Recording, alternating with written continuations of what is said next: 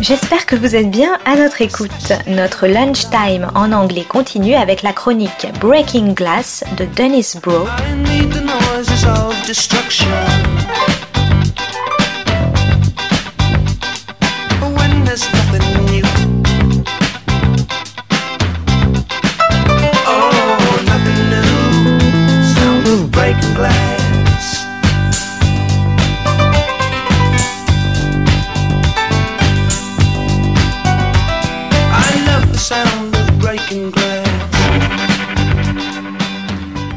On the Global Literary Beat Breaking Glass. Today's episode is an excerpt from the latest Harry Palmer novel.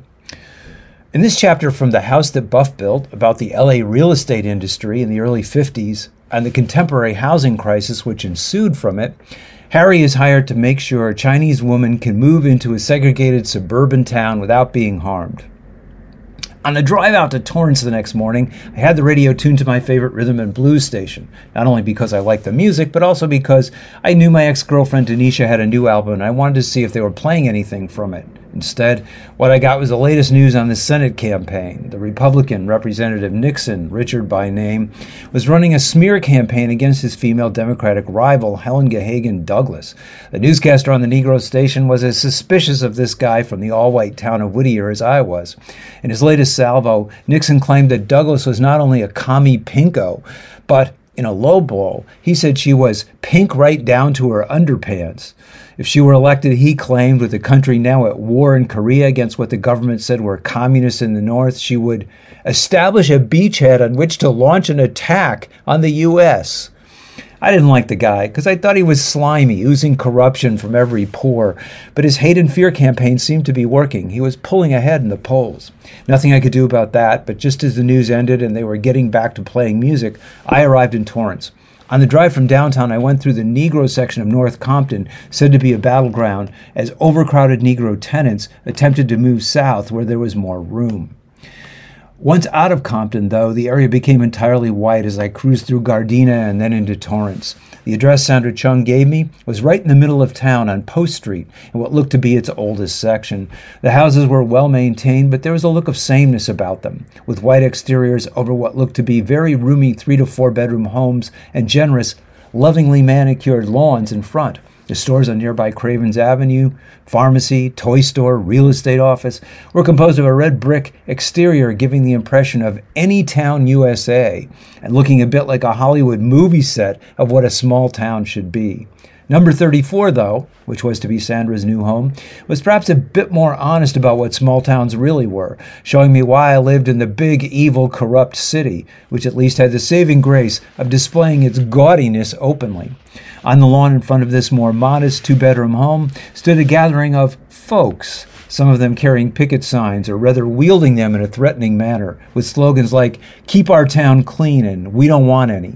The signs didn't take much translating. Clean meant white, and any meant, in this case, Chinese, or as they would say, Mongolians. There were angry looks on the faces of the 20 odd neighbors who weren't being very neighborly. I parked my car a little way down the block and found Sandra and Lynn huddled in their car a little closer to the house, but far enough away so the crowd had not seen them. Let's go, I said, rapping on the window and motioning for them to get out. Lynn was up to the challenge and again assumed an open stance with her hands, palms down, spread out in front of her, but her mother calmed her and made her put her hands at her sides. Why did I want to do this, Mr. Palmer? she said, grabbing my arm. Yesterday, you wanted a better life for you and your daughter, I reminded her. I'm sure that hasn't changed. We reached the house and started to walk up the sidewalk to the front door. It was a nicely constructed two bedroom with a fence surrounding it and all kinds of bushes growing along the fence. The crowd parted, but some of them started yelling at her in unison for her to go home. She is home, I said, wanting to add flame to the fire. This is her home. The women scowled, and one or two of the men spit on the sidewalk directly in front of Sandra. They had parted on either side of the walkway as I pushed us through. As we reached the steps to the porch and as I escorted Sandra up onto the landing with Lynn following, one of the men pulled me back. He looked to be mid 40s, dressed in cotton shirt and gray slacks. I brushed him off, but he wanted to make his case. You see that tree over there, he said, pointing to an adjacent lawn with a mammoth structure with huge brown trunk and green leaves budding out of it? That's cork oak. It's rare in Southern California. It's a sign of strength and stability, and that's what you're threatening here our strength and stability, he said. She's a dentist, I said. You ought to let her move in. She'll make the community stronger and more stable. He looked a little stunned, but behind him another man with pockmarks on his cheeks and looking to be a rougher customer chimed in. We don't want Chinese hordes taking over the neighborhood. I wondered if he was the one who left uh, the flyer Sandra had found. What's your name, Bub? I said, reaching out to collar him. But two other men and a couple of the women stepped forward to push me back, and I decided I had better get in the house before this went any further. Inside, I found a short man in a suit sitting at the living room table, sweating, though it was still morning, and we hadn't yet got what was promising to be sweltering afternoon heat. I don't know why I'm doing this, he said, as Sandra sat patiently waiting for him to sign the deed of sale. Lynn, meanwhile, was up and pacing behind her mother. This is Mr. Barnum, Sandra said, motioning for me to sit. She told me the lawyers had already approved the sale and she was ready to write a check for the total amount. I just want to get out of here, the short man said, now practically cowering and folding himself into a bundle. They're calling me a race trader, and I get all kinds of threatening notices and email. I had a feeling this might go badly, so I decided to divert Mr. Barnum. What's that flower? I said, pointing to a vase on the table with a mix of pink, white, and blue leaves sprouting from a jar. It's called a hybrid delphinium. It's our city flower. I used to be in the flower business, shipping them all around the country, but now I just want to retire and live in peace. And who's that? Lynn said, pointing to a photo of a Japanese man on Barnum's wall standing in front of a flower shop. He's the former owner of what was my shop before I sold it, the tiny man said. But he's Japanese. Did you take it from him when he was sent away during the war? Barnum blanched. So much for trying to brighten the mood. Lynn was just too bold for her young britches, and she wasn't finished yet. Barnum signed the deed silently and uttered a sigh of relief. Given Lynn's accusation, I wondered if he was also selling to an Asian owner out of some sense of guilt over whatever had gone down in his acquiring the shop. It was now up to Sandra. This was her big moment except it was not to be. Instead, Lynn, who was standing behind her, startled all of us. Lynn grabbed Sandra's pen. Then she pulled a jackknife from her pocket and slammed it down on her mother's copy of the contract. Grandfather would not want this, she said. Sandra quietly but firmly removed the knife, which had made only a small perforation in the contract. She handed it back to Lynn, admonishing her in a tone that was more patient than punishing. We don't know what my father would want, she said. We haven't seen him for almost a year, but we have to assume he wants the best for us. Now, let me have the pen. Lynn reluctantly turned it over and Sandra signed the deed. Barnum told Sandra she could move in immediately. He would be gone in a day just as soon as the deed was turned over to the city officials. She thanked him, and we got up to leave. I thought of something and turned back to question Barnum, who at this point was pre- preparing to go upstairs to his bedroom, probably to sleep the whole thing off. Who called you a race trader? I asked. He didn't reply, but instead went to a drawer in a desk near the table and pulled out some scattered pieces of paper. The words on the one he showed me were spilled out with letters drawn from different newspaper headlines. He had missed it, but I noticed that at the bottom of the page was a tiny inscription drawn from different newspaper articles. It read KKK. The Klan was very active in these con- contested towns and had caused a lot of trouble in border areas in LA County where new populations were trying to move. He then showed me another letter, what looked like a newspaper linotype. The letter was short, sweet, and to the point. It read simply, If you sell, things will not go well for you. I thanked him, wished him luck, and led Sandra and Lynn out of the house.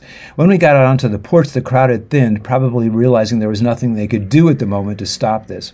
As I led Sandra and Lynn down the sidewalk to their car, a few stragglers snarled at us. Sandra let it slide off her back, but Lynn turned to them and tightened her thin frame into what she thought of uh, and what, to what she thought was a fighting machine. None of this would be a problem if we had a revolution here and private property was confiscated like in China, she said, glaring. Sandra collared her, leading her to the car, and I heard her say, The revolution will do nothing for us except get us kicked out of this country. She then ordered Lynn to get in the passenger side. The few remaining protesters just had a blank look on their faces after what they had heard. I think they got yellow menace, but I don't believe they were well informed about the finer points of what was going on in China. Sandra thanked me and asked me to keep coming by the house to check on them. I agreed, but noticed Lynn rolling da- down the window and poking her nose outside the car. Who are those two men? she said. When I looked, whoever they uh, were had gone. I saw two men on the side of the house in dark suits looking over the place, she said, looking at me for confirmation, and it's not the first time I've seen them. I didn't see anything, I said, but I'll check. I walked around the corner of the house, but there was no sign of anyone. When I got back, Sandra had pulled away, and I saw her and Lynn speeding back toward Chinatown. I decided to stay on the grounds for a while and see if the two men if Lynn had really seen them, would return, or if anyone else would show up to protest. What I saw instead was two houses down a beautiful young blonde in her early 30s with hair flowing down onto her shoulders. She was getting out of her car and meeting what appeared to be a client, a single man on the front lawn of another house with a for sale sign. I decided to check out the show. Hello there, mister, she said. I'm just showing this house, but if you're in the mood to buy, you can come along because there's plenty more where this came from. The client was an older man who seemed to be as taken with her as I was, although he was somewhat agitated about me moving into his territory. I'm Diane Chestnut, she said, holding out her hand, first to me and uh, first to him and then to me. You're both going to like what I have to show you. She led us inside, describing the features as she showed us the three bedroom, single floor, spacious interior. I work for Williams Housing, she said, and this is one of our finest homes, though it's typical of the quality of all our homes. She pointed out the oak flooring, the genuine lathe and plaster construction, gave us a peek at the two custom baths, the brightly colored tile in the kitchen with its cedar roof, and let us have a look out the window at the equally spacious two car garage. She wound it all up with her summary pitch. A home, she said, is a place of privilege, a place of happiness. She pronounced each of her words slowly with almost a breathless whisper. She had turned real estate into pillow talk. Hey, maybe the suburbs are not so bad. And then she ruined it. A home, she, continu- she continued, is also an investment which must be guarded and preserved against infiltration. I didn't think she meant bugs. I think she meant infiltration by those who were not, as she might put it, seemly, the way Sandra and Lynn were not seemly. She gives each a card with her business phone, and when the older man laughed and I lingered, she went to her car. As she was getting in, she turned and blew me a kiss. The contrast between one population being lovingly seduced into entering a neighborhood and another being rudely repelled was striking, and it seemed arbitrary. I marked Miss Chestnut in my mind and wondered who or what was behind her. There were so many threats on the horizon for Sandra, who really only wanted a better life for her and her daughter. I hardly knew where to begin. And the house that Buff built is available on Nook, Kobo, Apple Books, Amazon, and wherever fine books are sold.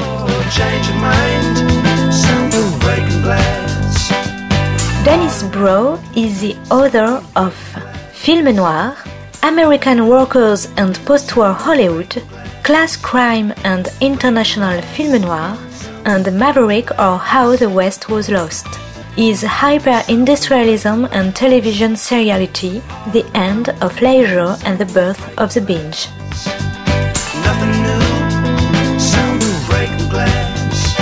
C'était Breaking Glass de Dennis Bro sur Art District.